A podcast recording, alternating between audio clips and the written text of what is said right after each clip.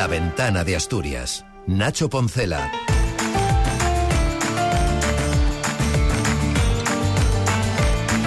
Insiste la consejera de Salud en que la reordenación del mapa sanitario asturiano es algo necesario, una afirmación que no admite contestación, o al menos debería ser así. Lo que habrá que confirmar es si los cambios que se van a poner en marcha son efectivos y sobre todo si los usuarios, que somos todos, seremos los principales beneficiarios de una reforma obligada en la que la mejora de las prestaciones sanitarias tiene que estar muy por encima de las diatribas políticas.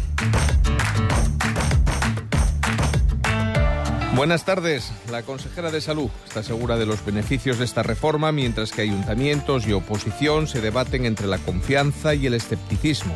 Así abrimos esta ventana a la que se van a asomar en unos minutos Patricia Sand y Enrique González, y analizaremos el inicio de una semana en la que hablaremos mucho de turismo o de la polémica generada por los elegidos para recibir las medallas de Asturias. Todo ello será antes de escuchar el punto de vista de Pablo Martínez Corral. Es lunes 22 de enero. La ventana de Asturias.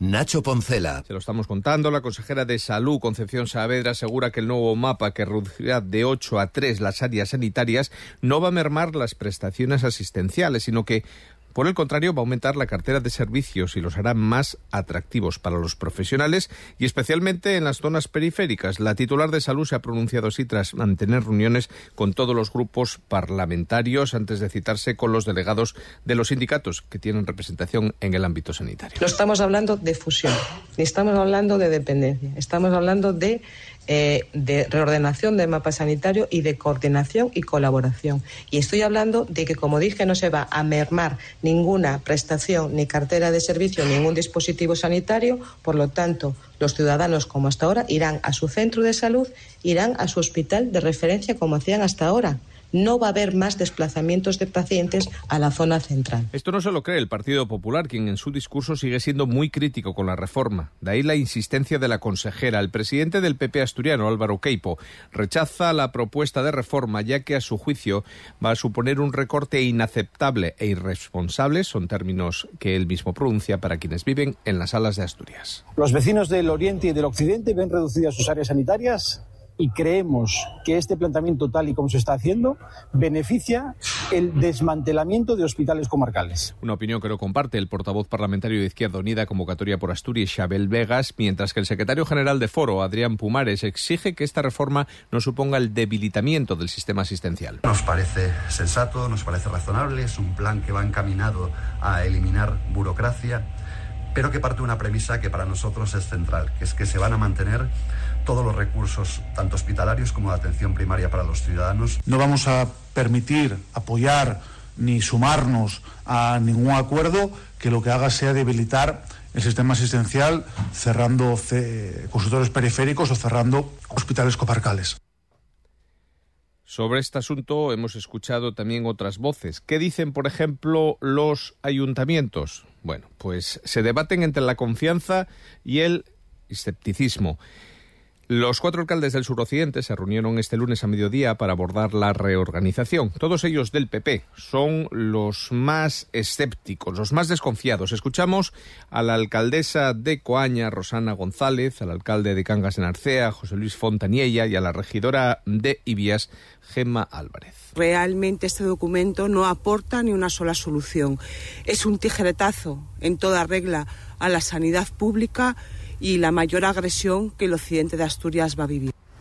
No tratar de buscar la fórmula para que mm, los ciudadanos de las áreas eh, digamos, lo más perjudicadas por ese ámbito rural y por ese envejecimiento que estamos teniendo, se les desplace aún más lejos y más lejos de sus familias. Si de lo que se trata es de centralizar, quizás no deberían de hacer tres áreas, sino hacer una solo o pasar las competencias directamente al Ministerio. Y una voz más sobre este asunto y además una voz autorizada, la de Rafael Cofiño, quien fuera director general de Salud Pública del Principado y que ahora ocupa un escaño en el Congreso de los Diputados por sumar.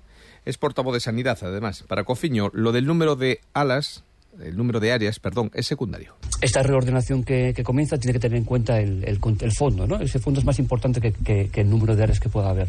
Eso requiere estructuras directivas, requiere equipos técnicos y requiere integración y coordinación de esos dispositivos, ¿eh? que son sanitarios, primaria, centros de salud, hospitales eh, y dispositivos sociales que, a veces son municipales o a veces son, eh, son autonómicos. Enseguida debatimos sobre este asunto, pero un tema más referido a la Consejería de Salud porque esta misma tarde ha decidido prorrogar el uso de la mascarilla en todos los centros de salud y en las oficinas de farmacia durante 10 días más durante los que se estima que seguirá habiendo una alta circulación de virus respiratorios, gripe A, sincitial y COVID básicamente.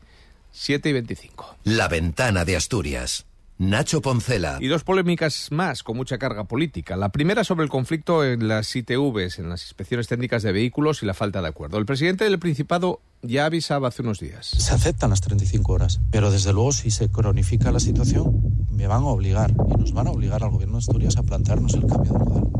Pues bien, Foro y Vox se suman a la propuesta del PP para abrir a la iniciativa privada la gestión de la inspección técnica.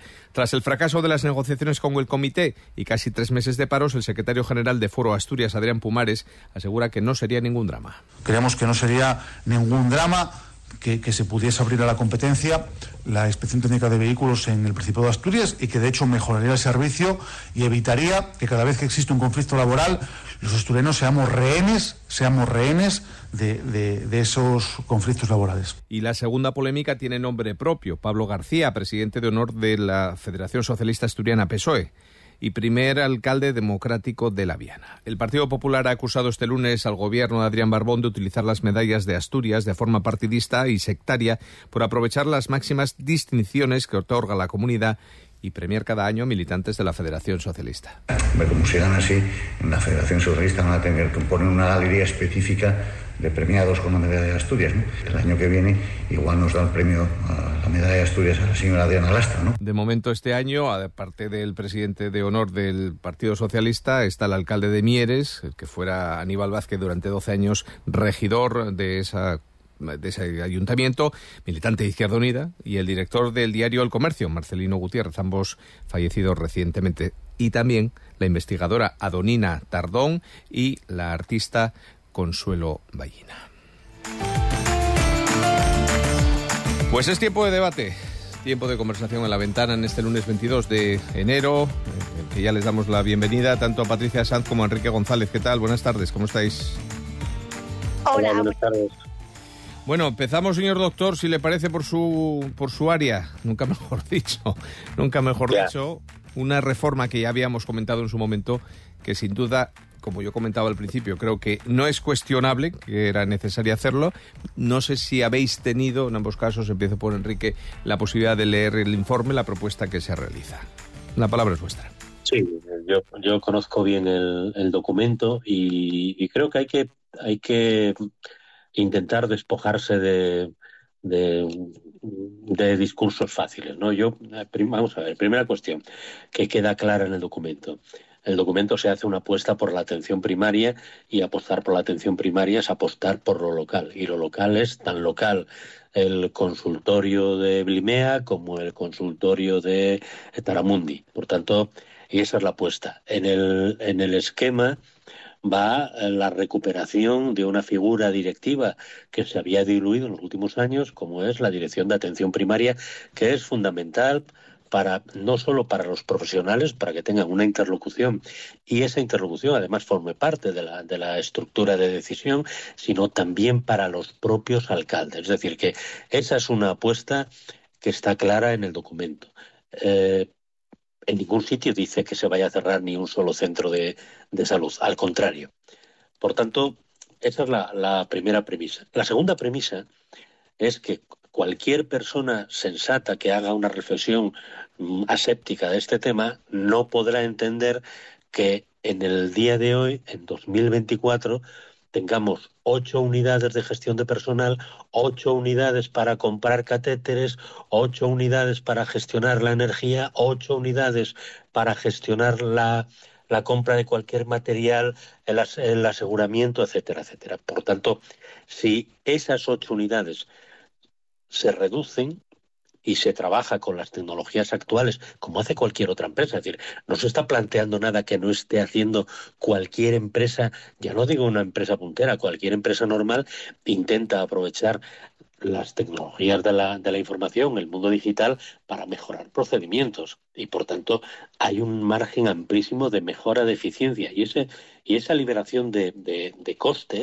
sin duda, revierte en la disponibilidad de recursos para lo que es lo mollar en el, en el sector sanitario, que son los médicos, las enfermeras, fisioterapeutas, etcétera, etcétera, etcétera, que son las personas que nos atienden cuando vamos a un hospital o a un centro de salud. Por tanto, esa es la segunda premisa. Y la, y la tercera, es decir, vamos a ver, siempre ha habido dificultades, lo digo porque me ha tocado eh, gestionar hospitales como el de Cáncer de Narcea o el de Pozo Blanco, siempre ha habido hospitales en los que ha sido muy difícil eh, lograr completar la plantilla de especialistas.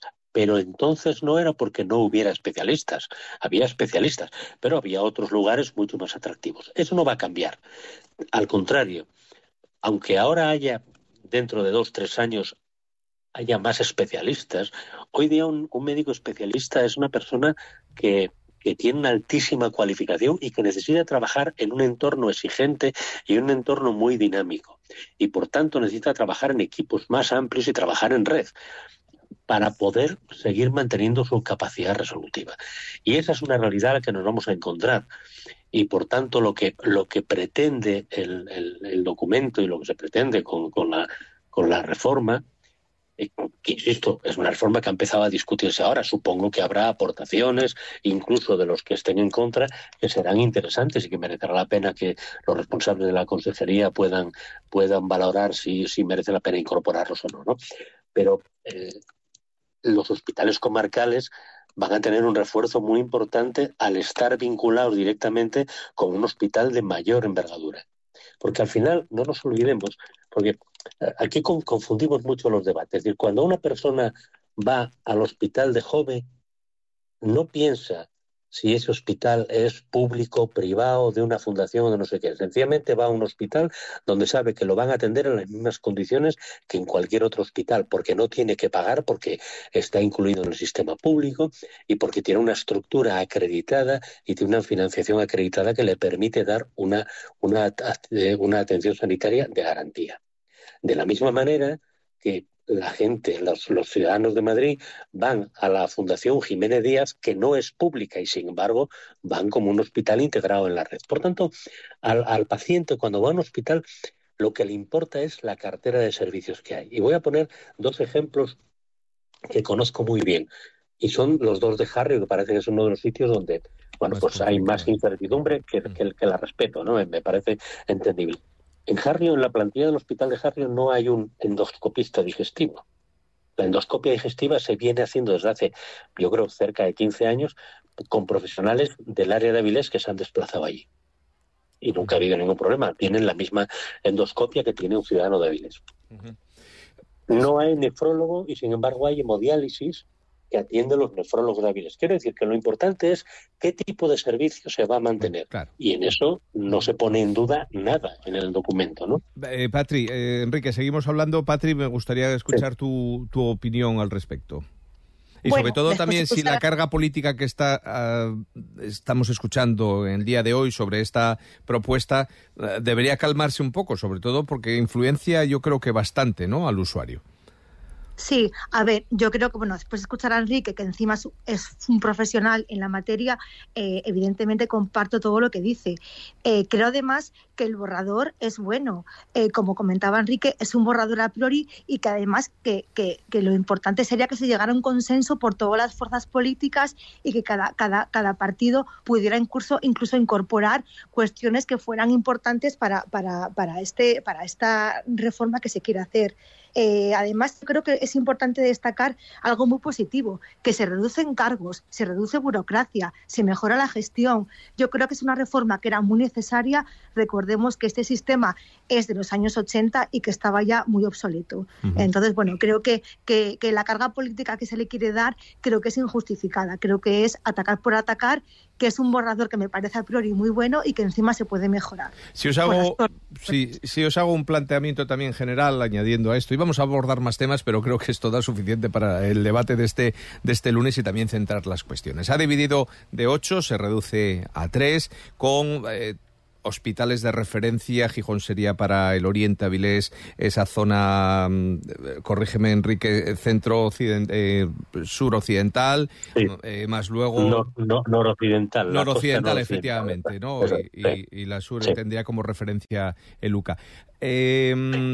Ese reparto es correcto y en todo caso, es más importante, como decía Rafa Confiño, los servicios que se van a prestar, porque está claro que las necesidades que puede tener el Hospital de Cangas de Narcea, en la comarca en la que se vive, muy envejecida, como el resto de Asturias, pero especialmente con menos población que puede ser la zona oriental, donde el alcalde de Llanes, por ejemplo, decía que mm, esa zona se va a tensionar mucho durante el verano, porque son es un área muy grande, con gran tendencia turística. El reparto a priori, desde tu punto de vista, además como es gerente también de un área sanitaria, eh, ¿te parece correcto? Sí, yo creo que es, un, es una, propuesta equilibrada, aprovechando los tres hospitales de mayor tamaño. Son tres hospitales universitarios con, con una buena carga de formación, tanto, universitaria como de especialistas, y por lo tanto yo creo que es, que es sensato y mantiene equilibrios en la, en, la, en las distancias, ¿no? Ahí lo, hay que pensar y, y, esto es un tema que, que, no, que no es baladí. Un, un especialista no quiere ser el único especialista de su rama en el hospital. Nadie quiere ser el único cardiólogo de su hospital, nadie quiere ser el único endocrino del hospital y mucho menos de una especialidad quirúrgica, porque tampoco está en condiciones de ofertar toda la, toda la eh, oferta de servicios que tiene esa especialidad. Por tanto, eh, si, si la parte de acuerdo laboral que es necesario para aplicar una reforma de este calado, si esa parte se resuelve correctamente, al final ganaremos, sobre todo las personas de las, de las, de las zonas rurales, ganarán porque su cartera de servicios se verá mejorada. O sea, pensemos en el área de laboratorios, los, los rayos, la anatomía patológica, las especialidades quirúrgicas, no se pueden soportar en un hospital comarcal a 100 kilómetros con un único especialista, porque no puede operar, solamente puede pasar una consulta y derivar el paciente a otro sitio. Si esos pacientes están, eh, por ejemplo, pongamos por caso que la urología del, del, del área de suroccidente pasa a ser una cartera de servicios que, cubre el Hospital San Agustín, el Hospital San Agustín con todos los medios que tiene y con la forma de organización que se considere adecuada, atenderá a la población. Muchas patologías se atenderán en la propia zona y las más complejas tendrán que eh, atenderse en un hospital más complejo. Obviamente se necesita un acuerdo sindical muy eh, diferente a las condiciones que hay ahora, porque, claro, hay que regular los espacios de contratación, la movilidad, etcétera. Pero todas esas cosas son las que tiene que trabajar la Consejería, el Servicio de Salud y los sindicatos en los próximos meses. Pues sí, queda trabajo por delante, Patri. Hoy se nos ha ido el tiempo y hemos dejado un poco más al especialista pero te prometo que la próxima semana... Te lo pues, merece porque sé que más sabe. la actualidad nos llevará por otros caminos. Enrique González, Patricia Sanz, como siempre, un placer. Nos quedamos escuchando ya la opinión de Pablo Martínez Corral. No sé si a ustedes les pasa, pero últimamente uno se sube al coche y mira de reojo para esa etiqueta del extremo de la luna, esa monocolor que pone ITV, y uno ya se pone a temblar. Le entra a uno un desasosiego porque si ya era difícil antes cuadrar una fecha para pasar esta inspección, ahora con la huelga y los paros, se hace eterno conseguir una cita para tan imprescindible adhesivo. Y es que las posiciones están enconadas. Los trabajadores piden la semana de 35 horas y un aumento de la plantilla. El Principado pide subir la productividad para sacarnos el embrollo. Y ya se están oyendo voces para la concertación de la inspección, es decir, privatizar más o menos. Lo que uno sabe es que no puede circular sin la apreciada pegatina. Y claro, vaya usted a comentarle a los guardias de tráfico todo este embrollo y que tenga piedad de uno. Quizás tendrán que seguir negociando y llegar a un acuerdo por el bien de la ciudadanía. Rápida ha sido la Consejería de Sanidad para iniciar su plan de reestructuración del servicio sanitario en Asturias. La reducción de las ocho áreas en tres. Una apuesta muy arriesgada, pero necesaria para un sistema que debe ajustarse a la realidad del momento. Una Asturias que ya ha cambiado. Un sistema que debe ser cada vez más eficiente. Claro, que ya hay críticas porque no olvidemos que hay algunos que para ellos la eficiencia está fuera del servicio público, aunque los ejemplos más allá del pajares no parecen muy atractivos.